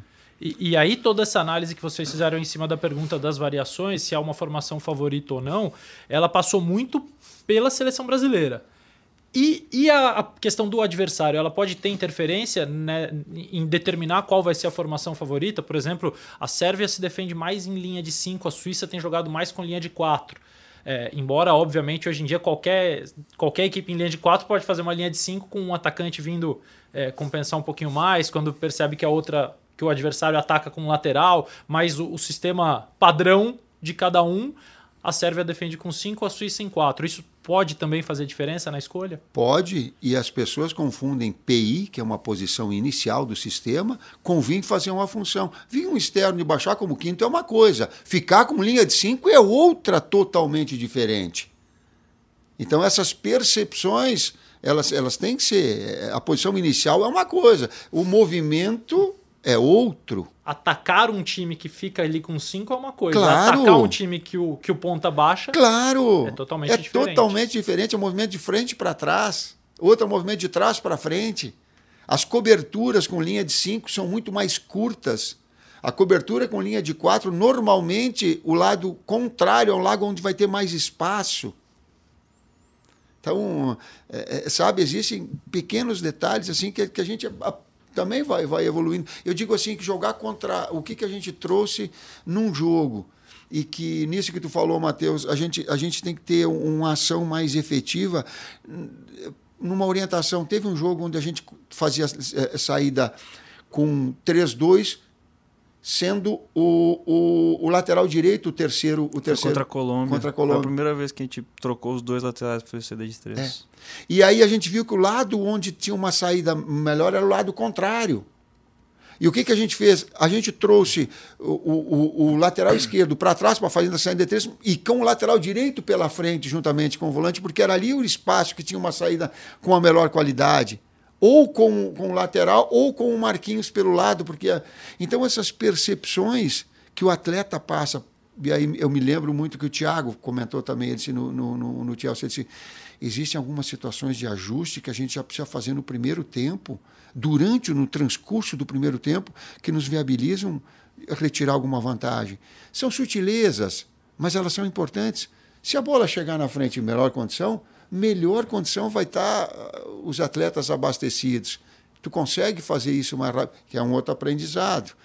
Talvez de não substituição, mas programar um ajuste tático em cima de um posicionamento do adversário. Acho que não só programar, mas a gente já tem trabalhado muitos, muitos modelos, né? muitas variações. Então, se uma equipe vem jogar com linha de 5, a gente já jogou contra equipes de linha de 5 com 9 e sem 9. Contra o Chile, a gente joga sem 9. A gente uhum. joga com, com Vini, Ney, Paquetá e Anthony. E contra o Peru na Copa América a gente joga com externos e nove. Então a gente é, é conseguir identificar esses espaços para que os jogadores ocupem bem os espaços para acionar os, os, pontos vulneráveis do adversário. Então com essa construção inteira que a gente tem, nossos atletas eles, eles têm muito mais uh, conhecimento do, da, do que, que a gente pode fazer de variação. Então daqui a pouco eles sabem que, pô, se, se a gente mexer uma saída de três com um lateral ou com outro, um posicionamento pode gerar uma dificuldade maior para o adversário, que foi o que aconteceu contra a Colômbia, que o primeiro tempo eles conseguiram agredir muito a marcação, eles fizeram uma coisa que eles não faziam há tempos, que era botar três meio-campistas e agredir a marcação. E quando a gente leva o Danilo para dentro e já bota o Paquetá no entre linhas, trocando o lateral, ele, o, o quadrado fica meio que perdido no que ele vai fazer. E aí é quando a gente começa a encontrar espaço. E hoje a gente tem isso, independente dos nomes que a gente joga, se o adversário vier com alguma situação diferente, a gente pode conversar, ó, oh, vamos fazer assim, vamos fazer daquele jeito. E aí com a comunicação, porque eles já têm trabalhado com a gente isso. A grande maioria desses atletas nossos já tem conhecimento dessas formas que a gente que a gente pode utilizar e a própria leitura de jogo que eles têm, que a gente tem atletas que com certeza vão ser ou treinadores ou trabalhar na sequência, porque eles têm um nível de conhecimento e de leitura de jogo ao vivo impressionante. É impressionante. A gente fica falando e uma palavra, uma ideia, ela acaba conectando. Nós estamos jogando contra a Coreia e o som está do lado esquerdo, como meio esquerdo. Ele trabalha no bolsão esquerdo, que é o lado contrário onde está o Casimiro. E é no setor onde está Fred. E aí eu vou falar para o Marquinhos de Gó. Uh, fala para o Fred para ele sair de trás para frente, dá dois passinhos para trás, mantém um pouquinho o setor para a bola não entrar no som e depois ele faz, ele agredir. Ele disse: "É, nós já falamos e o Casimiro falou que se tiver problema a gente pode inverter". Eu digo: "Sim, isso é um segundo plano, mas não faz. Deixa nós posicionados como nós estamos. E fala para o Fred, só dá dois passinhos para trás e depois tá. Então, esses pequenos detalhes e ajustes, o atleta tem essas percepções e faz essa interação conosco já pelo tempo que a gente está junto, pela confiança que se estabelece. E outro ponto é que a presença desses jogadores rápidos, velozes, dribladores, habilidosos, eu imagino que iniba muito o adversário a pressionar vocês lá na, na frente. Porque se vocês ultrapassam uma primeira pressão e tem esses jogadores para acionar, fica complicado. Tu vê como, como a, a, o pessoal, vocês da imprensa também trazem para nós capacidade de discernimento e análise. Vou pegar o jogo contra a Venezuela que nós estamos comentando. É, o jogo da Venezuela nós não precisávamos ter saída. A Venezuela fazia 4-5-1 e baixava aqui embaixo. Nós precisávamos o quê? Mais jogador de frente. E nós colocamos um sexto homem para fazer aquele dia, para colocar dois atacantes, dois externos e dois meias. Entrou Paquetá naquele lance como segundo meio campo. Eu acho que talvez tenha sido. Vez, foi a primeira vez. Para ter esses seis jogadores na frente, mais essa construção e vinda de quem está atrás de trás. Ou um, ou um meio-campista, ou um 2-2, um meio-campista, ou um lateral que possa fazer uma ultrapassagem. Né? O quanto, o quanto essas, essas, essas percepções ela te dá essas, esses mecanismos, esses ajustes conforme o adversário tiver. Tu falaste assim, quem marca alto, tá? Depois a gente vai ter a condição. A gente desenvolveu também alguns mecanismos com os atletas. É... Quem fez o gol ontem teve um gol. O gol, o primeiro gol do Flamengo, ele, ele contra o América, ele é de uma marcação pressão alta do América e que é uma bola planada do goleiro do Santos, em que há um ganho de uma primeira bola e acaba batendo no gol do, do, do, do Gabriel Barbosa. Então, o que, que, é? Isso é uma ideia que quem marca alto está deixando espaços atrás. E que uma saída de bola com o goleiro, por vezes numa bola planada, numa bola alçada, um lançamento curto e não numa quebrada, que foi, mas ele é pré-estabelecido, ele é uma arma importante para que possa ter. Nós temos isso com, com Alisson, nós temos isso com o Ederson, nós temos isso com o Everton. Nós temos isso já instituído. Eles observam, eu digo, está fazendo pressão. É, é para o externo, ou é para o ponta, ou é para o Paquetá que está por dentro, ou é para o Firmino que está por dentro para conter. Ela consegue-se esses pequenos mecanismos que eles ajustam que daqui a pouco ele é o start do produto final que a gente vê. Pá, o gol deu. Mas de onde ele veio? De que forma ele veio? Que espaço teve? Esse é o fascínio para quem gosta de futebol, está aqui na nossa conversa. Quem não gostar desses detalhes, bom, aí. É... Bem, vai, certamente vai. vai. ter outra coisa para fazer. Sim. O... Inseri uma pergunta aqui que não estava no programa, mas como você citou o Fred, eu não resisti. Se a gente considerar é, o estágio inicial do jogador na primeira convocação e o estágio que ele se encontra agora, o Fred foi um dos mais, ou o que mais evoluiu no grupo de vocês? Ah, o lugar de fala é do César e do Matheus, porque eles tiveram uma, uma, uma, uma atuação mais. Eles, eu trago para comigo, dentro da, da, da, nossa, da nossa forma de trabalho. Uh, cada integrante da comissão técnica ele tem cinco, seis contatos diretos. Né? Então, isso aí dá sete dez, profissionais, onze. dez, onze, vai. 10 na medida, não, 8, dá 8 vezes 5, 40. Está na hora 45, de diminuir 9, isso aí, 50, gente. É. Vão, vão, mas, enfim, ele tem esse contato direto. E eles têm um contato direto, até porque, o, primeiro, que é impossível eu tê-lo. É, e segundo, porque também há um canal de comunicação por eles. Daqui a pouco um atleta se identifica mais com o Matheus, fala com o Matheus. O Danilo, por exemplo, nessa convocação veio e convocou com o César, falando com o César. Ele disse, pô, me dá os, os vídeos, ó, a forma que joga e tal. Aí eu brinquei com o Danilo, digo, ah, só reproduzo aquilo que o César Sampaio fazia. Ele disse, não, não, não, professor, não dá. Difícil. Aí, é, então, é, vai estabelecendo esses vínculos, né, esses canais de comunicação. Depois chega para comigo, a gente pode pode conduzir. E, mas especificamente sobre o Fred, o Fred está na tua aba, Matheus? Na raba nossa, cara. A gente acredita, por mais que a gente divida, assim, é uma coisa de, de acreditar muito nesses atletas, né? Todo atleta que a gente, a gente traz e muitos que a gente observa não tem oportunidade de trazer, a gente, a gente acredita tanto no potencial, na, na, na, na possibilidade de evolução. E eu, eu acho que ele, ele cresceu muito com a equipe, cara. É, é difícil a gente falar que ele é o que mais cresceu. Eu acredito que, que o entorno dele também o potencializou da mesma forma que ele ajuda os outros. E a vocês gente encorajaram ele, encontra, encontrar, vocês encorajaram, encorajaram encontrar ele, essa, é, essas peças que se, que se fundem. E o Fred sempre foi um, um, um, atleta que chegou muito na área, desde, desde o início dele, né, das características dele. No ele Inter... era meia, ele era externo. Chegou a vir para a seleção em Copa América, quando ele teve o, o, o infortúnio do, do doping, se não me engano, ele era externo ainda. Então ele tem características ofensivas, ele teve boas características ofensivas, que de um tempo uh, pra cá, eu não sei o que aconteceu que as pessoas começaram a achar que ele poderia ser um. A gente até brincou, tu falou, um Casemiro que não, não é. O Fred nunca vai ser Casemiro. O Fred sempre foi um, um atleta de chegada, de infiltração, de, de, de, construção e de marcação forte, de agressividade, de um pé de pressiona, de transições. E a gente, a gente encorajou ele a, a, a usar esse espaço ofensivo, a, a deixar com que essas virtudes ofensivas dele também aparecessem que às vezes a gente via tanto no, no United quanto às vezes ele chegava aqui e ele era um cara que dava mais passes para o lado e não usava tanto essa infiltração e para frente, porque ele sempre procurou e errou muito tentando passe para frente. Aí as pessoas pegavam as características, a, a, o scout do jogo, aí tu vê, pô, o Fred errou 10 passes e o Casemiro acertou 99%, acertou, errou 3 passes, só que o Fred tentou 25 para frente e o Casemiro 10. Então é, é, é difícil, difícil essa comparação. E aí o que a gente fez foi dar uma liberdade dele participar desse, desse sistema ofensivo, dessa parte ofensiva, de chegar na área, de estar tá pisando na área, de usar esse bolsão direito e estimulá-lo a, fazer no clube também. Porque lá, às vezes, ele, ele se sentia um pouco mais retraído de estar de, de tá fazendo por orientação do treinador de, de não fazer, de liberar um outro atleta a mais, e ele não, e a gente falou, cara ou pede pro, pro treinador, vai, tem uma conversa e fala que tu quer, tu quer usar um pouco mais esse espaço, que tu tem qualidade, tem característica para isso, ou faz uma, duas vezes no jogo e se der certo, o treinador vai ver que foi positivo. E aí veio a calhar de depois do jogo contra o Uruguai, e a gente teve uma sequência de, de na Colômbia ele fez um, um grande jogo utilizando esse espaço, e vem contra o Uruguai ele dá assistência para o Ney, utilizando também esse espaço e chegando na área. E, e na sequência ele vai para o clube e começa a, a, fazer também. Executar essa Executar função. Essa, essa função e, e ter uma liberdade maior para chegar no campo ofensivo. E além dessa evolução tática, eu acredito muito na, na no amadurecimento da, das pessoas, né?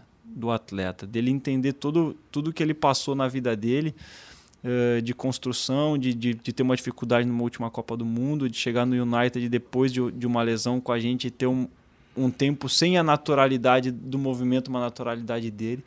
Então, talvez tudo que ele passou, ah, talvez não, acredito muito que tudo que ele passou na, na vida, na carreira dele, fizeram dele uma, uma, uma pessoa mais forte, um, um ser humano mais forte. E aí, em cima disso, ele saber o que, que ele pode acrescentar e confiar nele, confiar no que ele constrói, confiar no processo. Independentemente, quando ele fez o comparativo de números de Casimiro e de Fred, ele te traz funções diferentes. Sim. E essas funções, por vezes, ela é do Casimiro de iniciação, por vezes de ficar marcado pelo adversário, e aí sai um zagueiro. E coisa que ele, mais avançado, ele vai tentar, tentar jogadas mais verticais, e aí sim. Mas não dá para comparar em termos estatísticos o, o, número de acertos de um e outro. Claro. Isso não é. Isso não dá. Isso, é, isso, a análise ela tem que ser qualitativa e não quantitativa. Caminhando aqui para a nossa reta final, não porque eu quero, mas porque eu preciso. É... A Nations League, nessa última data FIFA, teve quatro jogos para cada seleção europeia. E desses jogos todos, houve 18 duelos entre seleções que estão classificadas e seleções que não estão classificadas para a Copa. Foram sete vitórias das classificadas, cinco das não classificadas e seis empates. Isso para vocês indica um equilíbrio tão grande nessa Copa do Mundo que atinge até mesmo quem não vai para a Copa? Ou indica é, e as duas respostas de repente podem estar certas, que as seleções que vão à Copa também não mostraram tudo por uma série de razões. Fim de temporada, muitos jogos em pouco espaço, necessidade de fazer um, um, um revezamento, um rodízio de jogadores, alternar as escalações. Mas é, o que, que isso mostrou, se é que mostra algo para vocês? Futebol não é simples. Ele é contextual. Ele é multifatorial. Eles são de diversos itens. Usa a forma que queira para interferir. Vou trazer parte. Eu não, eu não, eu não me aprofundei tanto quanto possível. Eu, eu acompanhei alguns jogos, mas tenho, tenho deixado para a comissão técnica esse acompanhamento. Tem todos os relatórios que a gente te mostrou ali, dos jogos, das seleções, do acompanhamento de seleções, porque eu quero que haja um filtro para chegar em mim.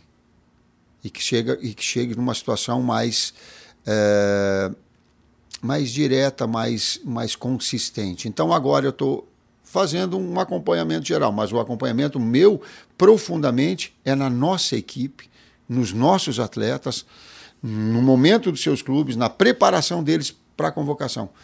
E a partir do momento que haja o término da, das, dos jogos, um pouquinho mais à frente, tu tem a noção exata e esse filtro maior das, das seleções. Dito isso, eu acompanhei inclusive algumas manifestações dos técnicos e aí por quê? Porque quando o técnico fala, ele, ele, ele, ele externa as suas ideias.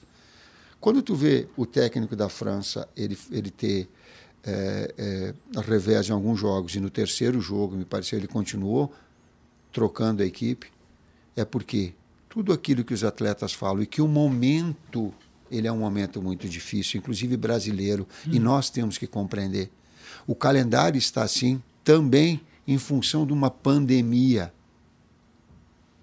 então vamos contextualizar em cima de uma situação que ela é adversa para com todos. Em cima de tentar reformatar campeonatos regionais, nacionais e uma Copa do Mundo a posterior. Então, a gente tem primeiro que entender esse contexto todo. E chega numa Nation League, agora fazendo quatro jogos em 11 dias. Como é que um jogador em final de temporada pode estar mentalmente e fisicamente bem para tomar uma decisão boa? É muito difícil. Atleta de alto nível sempre trabalha no seu limite. E trabalhar, trabalhar no seu limite psicológico e físico é muito difícil. Ele carrega consigo lesões. Quantos profissionais dizem, pô, eu estou carregando essa lesão comigo? Vou fazer de novo um, um, uma, uma, uma abordagem. É, teve uma nadadora agora, que ela foi, que ela foi campeã, e ela disse assim, poxa, ela começou em alto nível em 2008 para ser campeã em 2022. O quanto de construção, e ela disse, eu trabalho sempre em cima do meu limite é, físico, de estresse físico e mental quantos atletas tem. Eu não estou dizendo que tá, eu só estou eu estou contando essa história não para dramatizar nada e nem para deixar ninguém como herói, mas para gerar conexões com as pessoas que estão nos ouvindo para entender que esses desafios do, do atleta são os desafios também dessa pessoa que está nos ouvindo diário, dentro da sua realidade. E que acontece? Não por heroísmo e nem por sensacionalismo. Não mas por conexão e realidade. Então, para entender o mundo do futebol, entender o mundo técnico, se eu falo para ti que eu preciso da minha saúde mental e que é muito para mim, depois de seis anos, ficar para a seleção brasileira, é porque é verdade. Eu não estou fazendo nenhum drama, mas eu tenho que cuidar de mim, cara. Sabe? Ela é extraordinária, mas ela é uma pressão monstruosa da busca. Primeiro para comigo, mas de um contexto todo. O que, que você vai precisar para cuidar de você depois da seleção? Você só precisa de tempo, de viagem, de campo, que a seleção durante seis anos te oferece muito pouco, de família. Primeiro ficar com a Rose. Até porque se não responder isso daí, ela vai me pegar em casa depois. Ela disse, o tempo é comigo agora. Vai ficar um, dois meses, depois a mãe já vai falar, vai, vai, vai, que precisa voltar pro campo, que não dá, só em casa não, não dá, mais. Não, não aguento mais. já, já falava do filho também depois é, da Nations, é, eu acho que ela não mudou a sensação que nós temos sobre quais seleções podem é, chegar à Copa do Mundo e disputar o título. Acho que não mudou nada. as favoritas continuam sendo as favoritas de antes. E aí quando eu olho. Mas elas ratificam aquele conceito inicial que tu disseste assim, ó, é um campeonato curto que daqui a pouco um, dois resultados tu tá fora.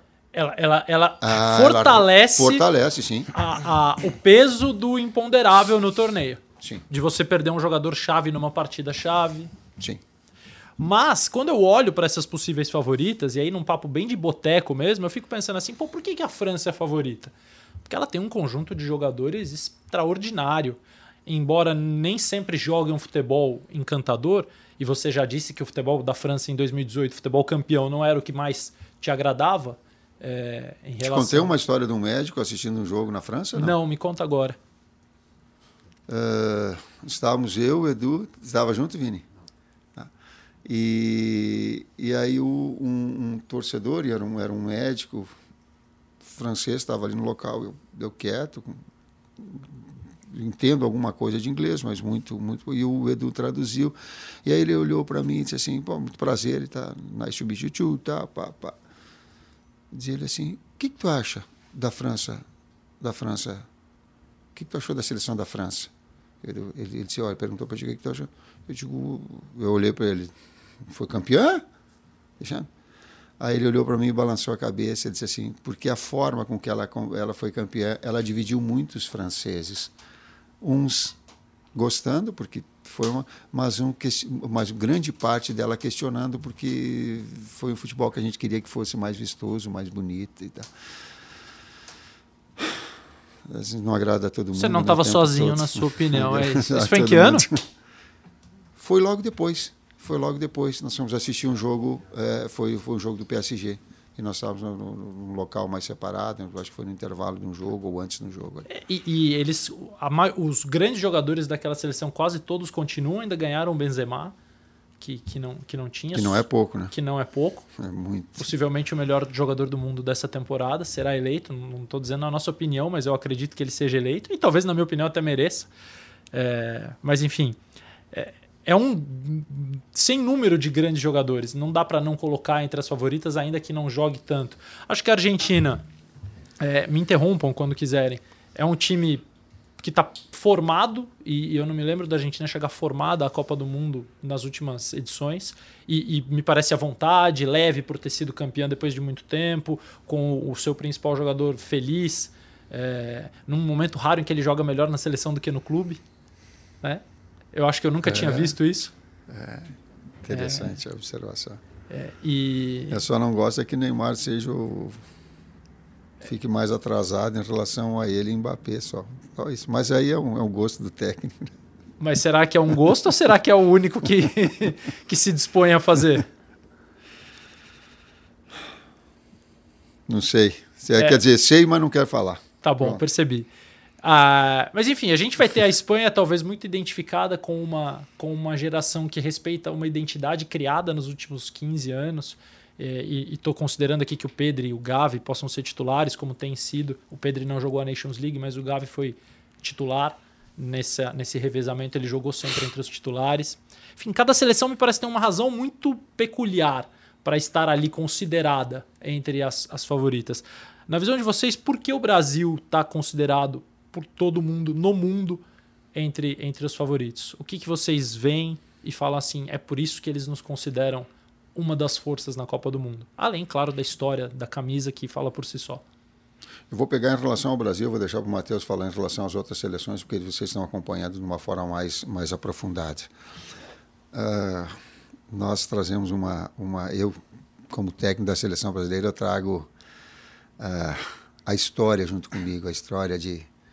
Eu vou pegar de Zagallo, de Parreira, de Filipão, campeões do mundo sabe? Isso é grande. Se, se ao mesmo tempo ele te dá um orgulho, ele te traz também um, um peso de responsabilidade muito grande. Sem falar dos outros técnicos, eu peguei desses que, que eu tive a oportunidade de conviver.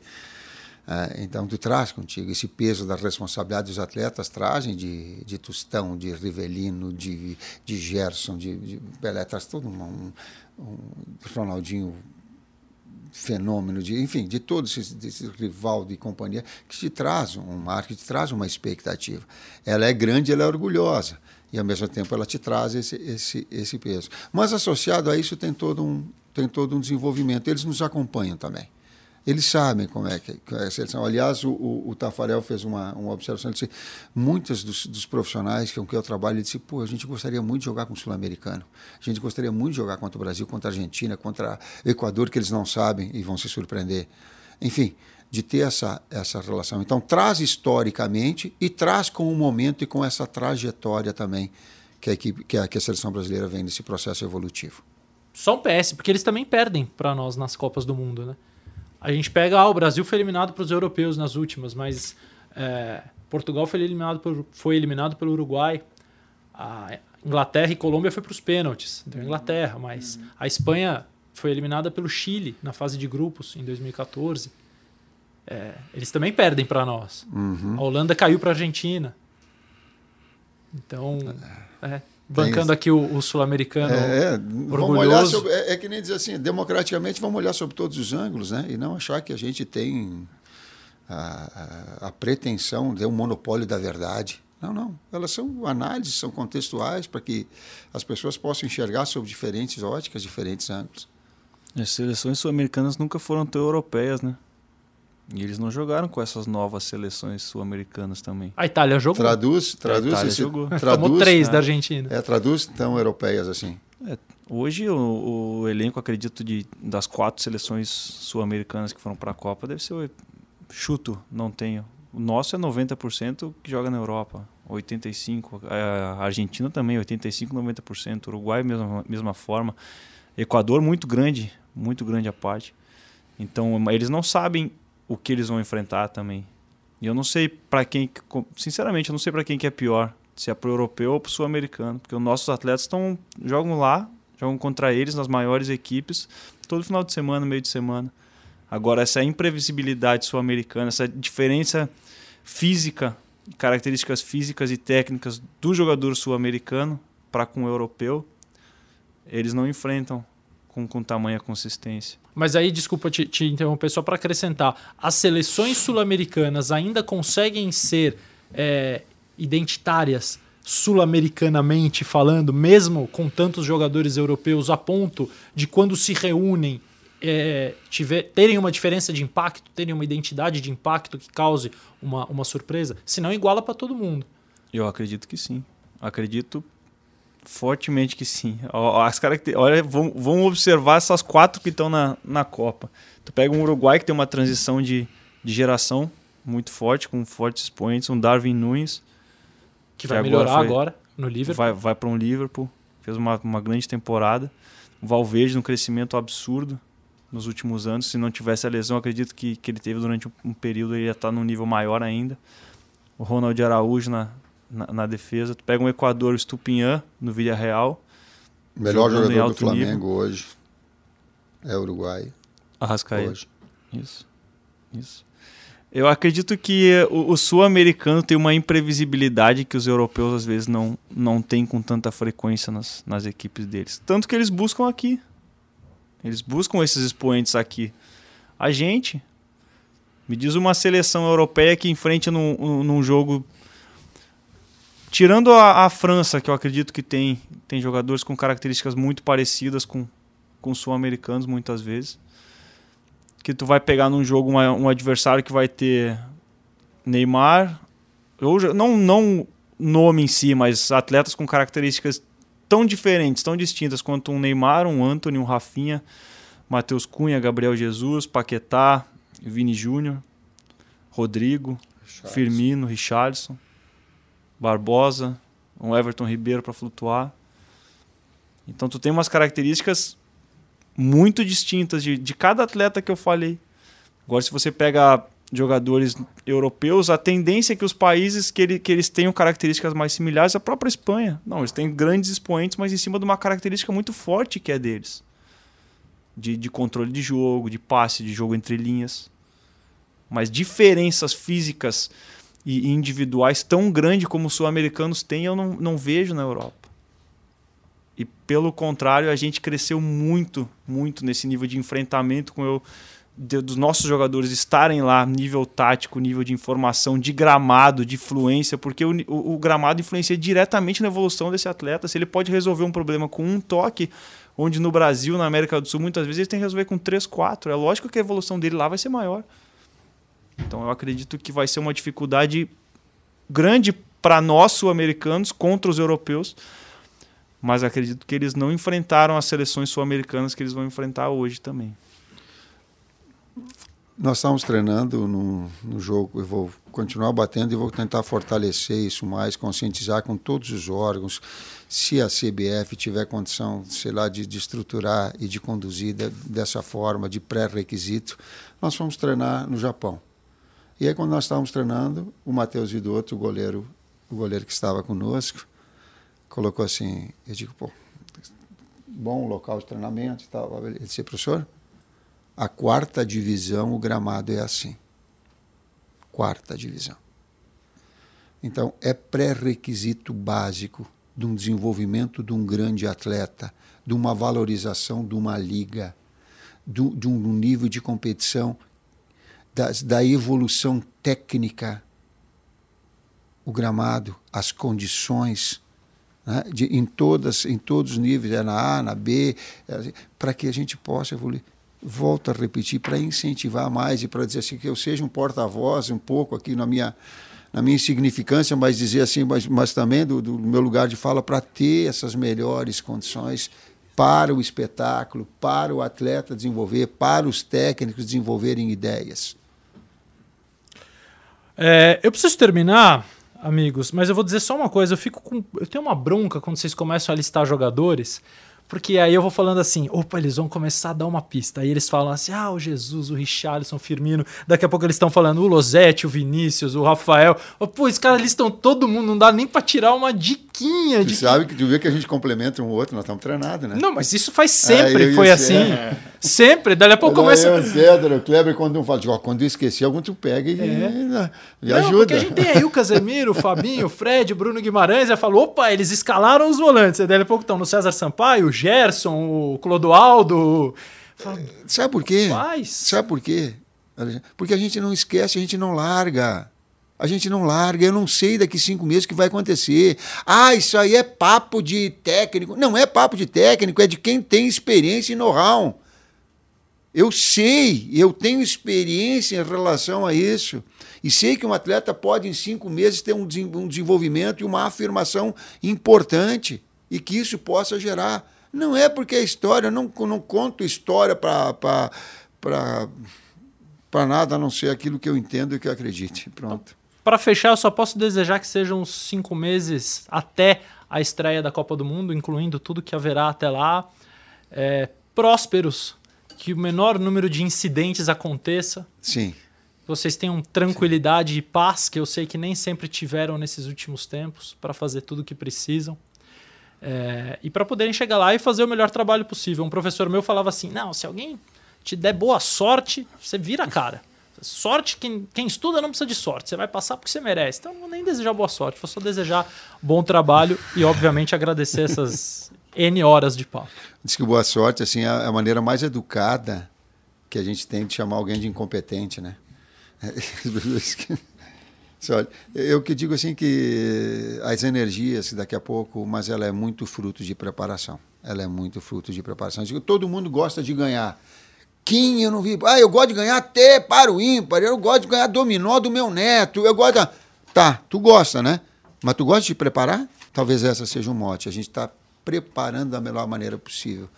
Alexandre, se isso vai gerar, não sei, mas vai gerar paz de espírito minha, vai. Muito bem, professor. Então que as energias sejam as melhores para você, para o Matheus, para toda a comissão, para os jogadores. E, obviamente, os brasileiros estão empolgadíssimos, como sempre estiveram em Copa do Mundo. E claro que nós, até a Copa do Mundo, vamos falar muito sobre, sobre a seleção, sobre o que vai acontecer, sobre os jogos de setembro, que a gente nem tocou aqui, mas a gente ainda vai tocar num momento mais pertinente. Obrigado, Tite, mesmo, de coração. Obrigado, Matheus, por estar aqui também. Agradeço ao Rafael Barros, ao Bruno Mesquita, à Carolina Nascimento e ao Rodrigo Ribeiro que fizeram parte dessa gravação. E como eu já disse lá no início, ge.globo podcasts, Spotify, Apple, Google, Pocket Sexta Estrela tá lá. E a gente volta logo logo a falar de seleção brasileira. Obrigado, até a próxima.